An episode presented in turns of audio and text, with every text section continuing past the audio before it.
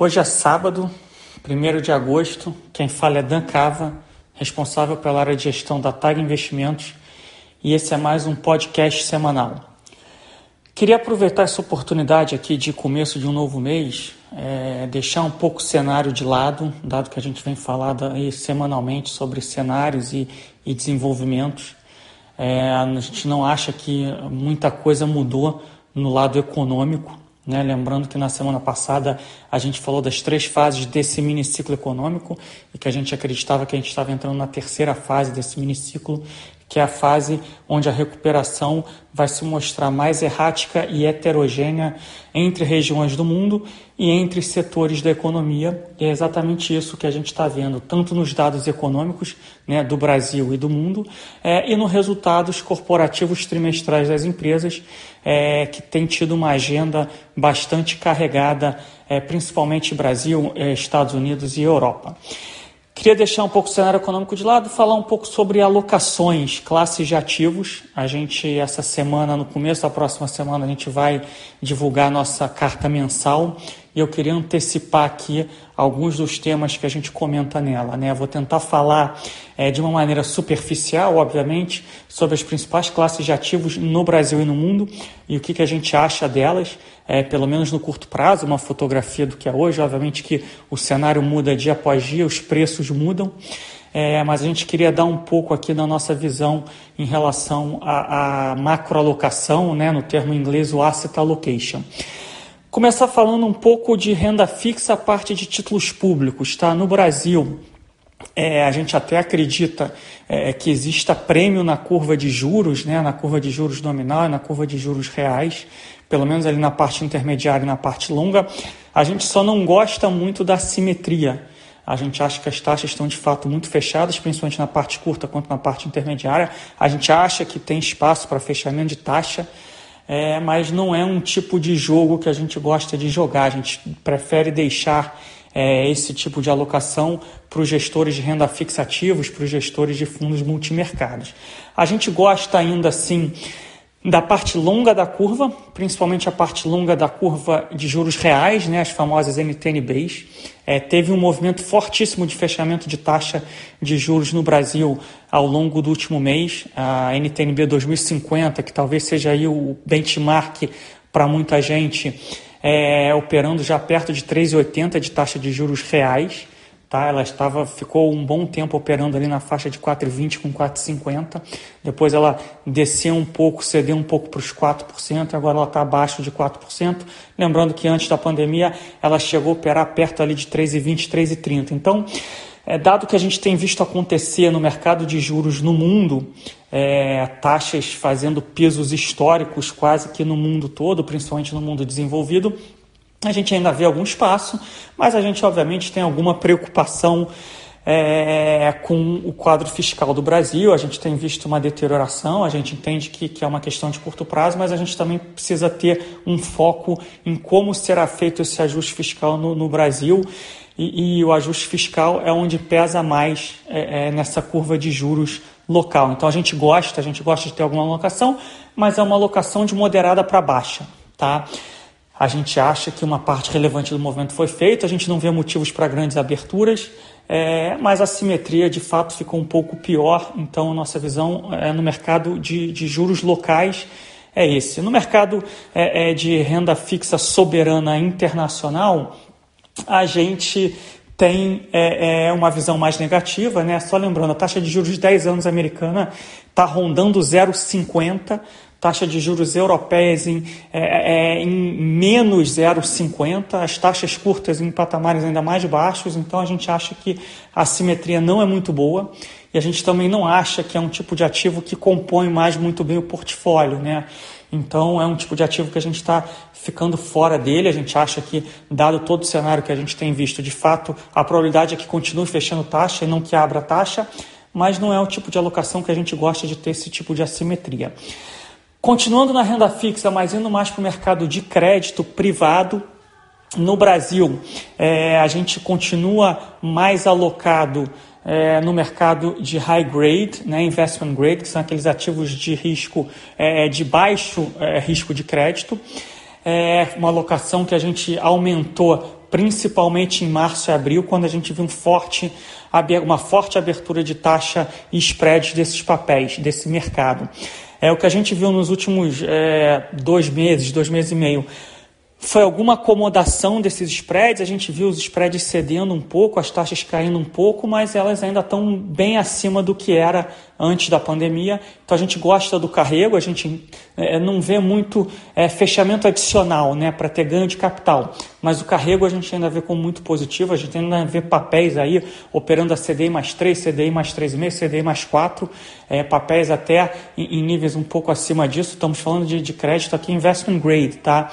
É, é, baixo risco de crédito. Então, é, os fundos, os gestores ativos que a gente gosta de alocar ainda estão com carregos aí líquidos de CDI mais 2, CDI mais 2,5, em alguns casos até CDI mais 3.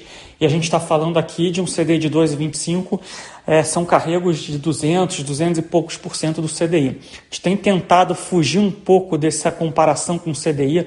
A gente acha que o mercado com juros baixos no Brasil vai migrar é, é, para olhar retornos é, é, nominais. Né? Então a gente está falando aí de retornos de 4%, 5%, às vezes 6% ao ano, é com CDI de 2%. Então a gente ainda gosta de ter uma parcela nesse mercado para compor portfólio. A gente entende que não é daqui que a gente vai ter é, é, ganhos de capital exorbitante, mas um carrego positivo e, e bastante superior ao CDI. É, comentário semelhante aos créditos high yield, que são é, créditos com nível de risco mais elevado, é, mas geralmente são créditos com um número maior de garantias. É, esse mercado é um mercado que a gestão ativa é ainda mais importante, porque a gente está ainda no meio de uma crise econômica é, é, de magnitude muito grande e a gente ainda vai ter um processo muito longo e tortuoso é, é, de recuperação. E muitas empresas vão ter problema de fato de caixa, de crédito, de solvência. Então a gente gosta desse mercado. A gente vinha aumentando a alocação antes da pandemia.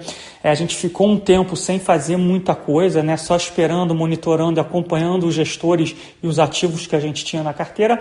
Agora a gente já começa a olhar de novo para operações adicionais, mas reforço aqui: tentar fazer isso sozinho vai ser um trabalho muito árduo e que pode trazer consequências desastrosas. A gente acha que nesse mercado você precisa ter gestores extremamente experientes que entendam não só o cenário macroeconômico, como as estruturas de garantias e as estruturas dos papéis que estão sendo investidos. Mas, no geral, a gente gosta desse mercado. É, são fundos aí com carrego de CDI mais 5, CDI mais 6, é, papéis, às vezes, com CDI mais 8, CDI mais 9, tá? por cento ao ano. Né? Obviamente. Então, é, a classe de crédito privado no Brasil é uma classe que a gente vem aumentando é, nossas alocações, já não é de hoje. É, ali, no final do ano passado, a gente shiftou um pouco crédito investment grade para crédito high yield, porque a gente não estava confortável com os spreads de investment grade. A gente ficou um tempo de fora de investment grade. No auge da crise, a gente voltou a alocar é, é, nesses fundos é, de investment grade, high grade. É, agora a gente está com a alocação que a gente julga ser ideal a gente pretende carregar essas alocações. No yield, é, é mais a gente encontrar os gestores corretos para a gente aumentar nossas alocações. Então, tendo bons gestores nesse mercado, que a gente confie, que a gente é, tenha proximidade, transparência, que a gente consiga acompanhar as operações, a gente vai continuar olhando para aumentar essas operações. No mercado internacional, a gente já acha que a simetria piorou muito é, é, para o mercado de crédito, tanto investment grade quanto high yield a gente fez algumas alocações, principalmente em high yield, é, é, tanto high yield americano quanto high yield emergente, é, principalmente em abril. Né, a gente viu o spread desse, desses papéis. O investment grade a gente chegou a ver spread de 4, 5%. E a gente viu em, em spread de high yield entre 8% e 10% no auge da crise. É, hoje, o que a gente viu acontecer foi uma injeção de liquidez gigantesca por parte dos bancos centrais, principalmente por parte do Fed. E, e, os mercados que mais se favoreceram, obviamente, além do mercado de ações, foi o mercado de crédito. Então, os spreads de investment grade hoje, fora do Brasil, principalmente nos Estados Unidos, já estão nos pisos históricos. É, a gente tem visto as emissões saírem, emissões saindo com durations, vencimentos muito mais longos, é, e as empresas com, com balanços muito piores e com perspectivas muito piores, as empresas mais alavancadas. Então a gente não gosta desse mercado de investment grade fora do Brasil hoje. A gente prefere é, é, estar de fora desse mercado, né? Taxas muito baixas, spread muito baixos, carrego ruim, é, riscos aumentando. No yield, a gente ainda tem alguma pequena alocação, mas só em gestores ativos. A gente não gosta de índices, de ETFs nesse mercado. Os spreads também chegaram a bater yields, né? Chegaram a bater 10% na crise, ficaram rodando um tempo ali entre 7% e 8%. Eles já estão aí perto de 5%, é, que é também um piso histórico para esse nível de papel. É, isso vale para high yield americano, high yield europeu, high yield emergente também, tá? É, papéis de empresas brasileiras, por exemplo, são high yields emergentes, tá? Papéis de empresas brasileiras que emitem fora do Brasil. Então, só título de grandeza, alguns papéis que a gente olhou ao longo da crise, chegamos a fazer umas alocações, né? Um papel de Petrobras vendendo, vencendo em 2027 que é um papel high é uma empresa num país emergente de uma empresa considerada high yield, é, chegou a operar 9% de taxa, é, hoje está operando perto de 4,5%, né? um vencimento em 2027, uma indústria que é a indústria de petróleo, que, que sofre bastante com uma crise, com baixo crescimento. Então, de novo, não é ruim, a gente não acha que a Petrobras vai deixar de pagar seus compromissos, a empresa tem feito um trabalho é, fenomenal de gerenciamento, mas a gente acha que a simetria piorou consideravelmente. Então a gente tem reduzido exposição nesse mercado, ao contrário do que a gente fez ali em março e abril, que foi aumentar a exposição nesse mercado. Tá? Partindo aqui para os fundos multimercados ou multiestratégias, é, a nossa dinâmica continua a mesma. Tá? A gente continua buscando gestores é, é, é diversificados, descorrelacionados e ativos. Tá? É, o que, que eu quero dizer com isso? A gente não quer gestor que, que vai estar sempre comprado em bolsa, sempre aplicado em juros ou sempre vendido em dólar. A gente quer gestores que, que diversifiquem o nosso portfólio, é, é, que tenha uma correlação, não vou dizer contrária, mas não ter a mesma correlação que os outros ativos que a gente tem no portfólio. É, no geral, os fundos multimercados apresentaram uma recuperação expressiva nos últimos dois, três meses, tá? principalmente os últimos dois meses foi muito bom para os fundos multimercados. O que a gente tem feito? Os fundos multimercados macro, né, que operam mais tendências macroeconômicas, a gente tem diminuído a exposição e concentrado em menos gestores. Tá? É, a gente tem buscado gestores que fazem coisas diferentes não só Brasil, e a gente tem optado por gestores que têm investido ou tenham experiências em outros mercados que não só o Brasil. É, isso é parte do multimercado macro. A gente gosta bastante dos fundos long short, né? tem excelentes fundos long short. Fundo long short é aquele fundo que é, é, pode estar um pouquinho comprado na bolsa, um pouquinho vendido, mas na média ele tem um grande portfólio de ações compradas contra um grande portfólio de ações vendidas. É, o, o, desafio nesse mercado é que os fundos eles não conseguem ser muito grandes, então os bons fundos eles fecham rápido e ficam fechados muito tempo. Mas é um mercado que a gente está sempre em busca de bons gestores e que a gente é, é, aumentou a alocação ao longo é, dos últimos meses. Tá? Uma terceira classe dentro de multimercado são gestores quantitativos, né, que a gente vem alocando, a, a, aumentando a alocação. A gente fez uma alocação no ano passado, quando esses gestores nem estavam performando tão bem.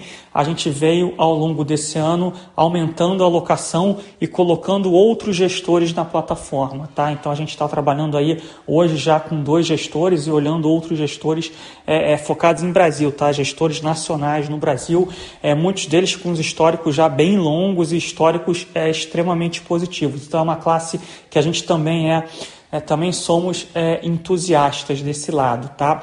Isso é um pouco aqui da classe de multimercado. A gente acha que essa classe de multimercado no Brasil vai crescer muito em termos de nicho de mercado. Né? A gente vai ter é, opções que não só os multimercados macro. Né? Historicamente, o Brasil sempre teve multimercado excelente, multimercados macro. O mercado mudou, a taxa de juros mais baixa é, é, e esse mercado precisa ganhar corpo, diversificação é, é, nos long shorts é, nos equities hedges, nos quantitativos, é, nos event drivens e assim sucessivamente. Então, a gente tem procurado exatamente esses gestores que fazem coisas diferentes e com principalmente com a correlação diferente dos outros ativos no Brasil. Os fundos multimercados, entre aspas, fora do Brasil são os hedge funds, né? E, e, a gente é um entusiasta dos hedge funds lá fora, é, olhando para frente. A gente acha que o cenário que a gente está entrando vai ser um cenário de mais volatilidade e de grandes diferenças, é, é, tanto de crescimento quanto de é, é, performance é, dos setores da economia é, e das regiões do mundo. Então, esses gestores ativos que são capazes de se mover entre várias classes de ativos, várias regiões, é, vão tender, a gente acha, a performar melhor que os índices. Tá? É, então, a gente tem aumentado a alocação nessa classe, a gente acabou de colocar de pé um produto novo, que é um fundo de fundos de hedge funds, com uma parceria com, com um grande banco que já faz isso há muito tempo. Vai ser uma gestão a quatro mãos. É, clientes TAG no Brasil vão ter acesso a esse produto é, assim como os clientes da TAG fora do Brasil também vão ter acesso a esse produto. A gente acha que depois de quase 10 anos aí, onde os hedge funds lá fora ficaram meio que em segundo plano, né, só se falava em gestão passiva, ETFs, etc., a gente acha que eles vão novamente ganhar importância dentro dos portfólios e principalmente a diversificação dos portfólios nacionais em, em regiões que não o Brasil. A gente acha que isso vai ser importantíssimo e vai ser fundamental ao longo dos próximos anos. Tá? É, renda variável. A gente ainda gosta de bolsa no Brasil. Tá? A nossa alocação no nosso termômetro ainda está em mais um, né, acima da média. É, mas a gente entende que o mercado já subiu bastante. A gente, o movimento que a gente fez recentemente foi basicamente um movimento de tirar tudo que a gente tinha de fundos ou ETFs indexados e jogar para os gestores ativos. É um movimento que a gente veio fazendo ao longo dos últimos meses. É um outro movimento que a gente fez foi basicamente é, reduzir alocações naqueles portfólios que tiveram é, é, a disposição de aumentar a alocação ali em março e abril. É, é, para voltar para o nosso mais um. Algum desses portfólios, com um aumento que eles fizeram em março e abril e com a forte alta do mercado desde então, eles acabaram ficando com a alocação é, é quase no mais dois no nosso termômetro. Então a gente voltou, né, equalizou eles para o mais um, que é onde a gente quer estar hoje. Estamos mais alocados nos gestores ativos, nos gestores de valor, é, é que é onde a gente quer estar alocado daqui para frente. É, o mesmo comentário vale para ações internacionais. A gente fez algumas alocações ali no auge da crise. Desde então, a gente já reduziu substancialmente essas alocações. É diferente do Brasil, que a gente fez ajustes é, pontuais. Lá fora, a gente já reduziu praticamente dois terços do que a gente tinha alocado, principalmente a bolsa americana, né? Não que a gente acha que ela vai cair ou que os Estados Unidos têm um problema muito maior do que o resto do mundo, a gente só acha que os valuations hoje é, é, justificam menos esse tipo de alocação. É, gostamos de gestores ativos e, e globais. Né? É, é, a gente é um entusiasta da Bolsa da China, né? que pode acontecer lá, gestão ativa na China. A gente entende que a Bolsa Europeia e a Bolsa Japonesa são bolsas muito baratas, mas isso é verdade há muitos anos. Né? A Bolsa Europeia é muito mais barata do que a Bolsa Americana há quase 10 anos a Bolsa do Japão idem. Então a gente prefere delegar para gestores ativos e gestores globais enquanto a gente não tem uma visibilidade perfeita de qual vai ser o cenário dos próximos meses ou dos próximos um a dois anos. E existem gestores globais que conseguem é, é, caminhar entre setores da economia e entre países nas suas alocações. E é exatamente isso que a gente tem feito nas alocações é, de renda variável global. Na. É, é uma, um terceiro movimento que a gente tem feito, e mais para o Brasil do que para fora do Brasil, é comprar proteções, né? Hedges, proteções ou seguros, né? como, como nós gostamos de chamar. É, a gente acha que o cenário base é um cenário de continuidade de recuperação do mundo, de continuidade de boa performance dos ativos de risco, mas a gente tem um desconforto com o nível de valuation, com a velocidade com que o mercado é, caminhou nos últimos meses e com os riscos que, é, que, que, que envolvem o cenário base. A gente tem uma eleição americana, a gente ainda tem uma pandemia que não foi totalmente equalizada, a gente tem preços é, que já não são tão triviais. Então, em vez de desalocar completamente no mercado, que a gente acha que seria uma postura é, talvez muito agressiva, a gente vem comprando proteções, né, basicamente no mercado de é, renda variável brasileira. Né, a gente tem comprado opções é, é para se o mercado cair, a gente defenda uma parte do nosso portfólio. A gente tem optado por opções com vencimento em outubro e opções com vencimento em dezembro e que defendam o portfólio para uma queda superior a 15%, né? entre 15% e 20%. A, a nossa intenção aqui é defender riscos de cauda né, eventos extremos. A bolsa cair 5, 10% para a gente faz parte do jogo, quase com certeza vai acontecer em algum momento. É, isso não incomoda muito a gente. O que incomoda é a gente ter um movimento é, como a gente teve em março, de queda de 40%, 50% de alguns mercados. É isso que a gente quer, é disso que a gente quer se proteger. Para finalizar, ah, um, um, último comentário aqui é os fundos de investimento imobiliário. Né? É um mercado que ficou muito na moda no final do ano passado começo desse ano. Depois ele foi, entre aspas, dizimado ao longo da crise. Toda essa história de, de é, home office, e, e, as pessoas vão devolver as lajes corporativas e as lojas vão ser devolvidas e assim por diante. A, a gente é, não concorda com esse tipo de coisa, a gente acha que algumas coisas vão mudar e outras não, e a gente acha que é um mercado que tem grandes oportunidades. Então, é, em abril, a gente também fez uma alocação nesse mercado através de um fundo de fundos ativo de um gestor é, é que só faz isso, um gestor especializado no mercado imobiliário. E muito pelo contrário, a gente acha que o cenário atual é um cenário muito fértil para investimentos no mercado imobiliário. Eu só vou dar aqui um exemplo. Né?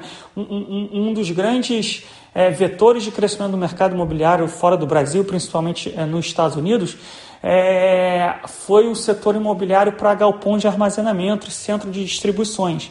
Né? Com toda essa coisa da tecnologia, vendas online e tal, você precisa ter é, é, galpões, centro de distribuição, armazenamentos, etc. E a gente acha que isso no Brasil nem começou. E você vai ter um campo muito fértil aí nessa área para o crescimento e para o desenvolvimento, sem contar, obviamente, de uma série de oportunidades em, em centros comerciais, centros empresariais, que não vão ficar é, vazios para sempre, ou não vão ter uma vacância tão grande para sempre, ou eventualmente onde os preços descolaram muito dos fundamentos. Então a gente delega isso para um gestor ativo e, e, o fundo que a gente alocou especificamente é um fundo que, desde que a gente alocou, está subindo aí em torno de 15% contra o benchmark que sobe 2, 3%. É, então a gente acha que a gestão ativa também nesse mundo imobiliário vai ser muito positivo para os portfólios e para as carteiras. É, acho que a gente conseguiu aqui, eu me estendi um pouco mais do que a média. Geralmente a gente faz um, uma conversa aqui de 15 a 20 minutos, a gente passou um pouco, mas a ideia era aproveitar é, essa, esse fechamento de mês, começo de um novo mês e a chegada, a divulgação da nossa carta, a gente falasse um pouco de todos esses temas. Queria agradecer mais uma vez a, a audiência de vocês e a gente se coloca sempre aqui à disposição para ajudar é, nos investimentos e nas suas alocações.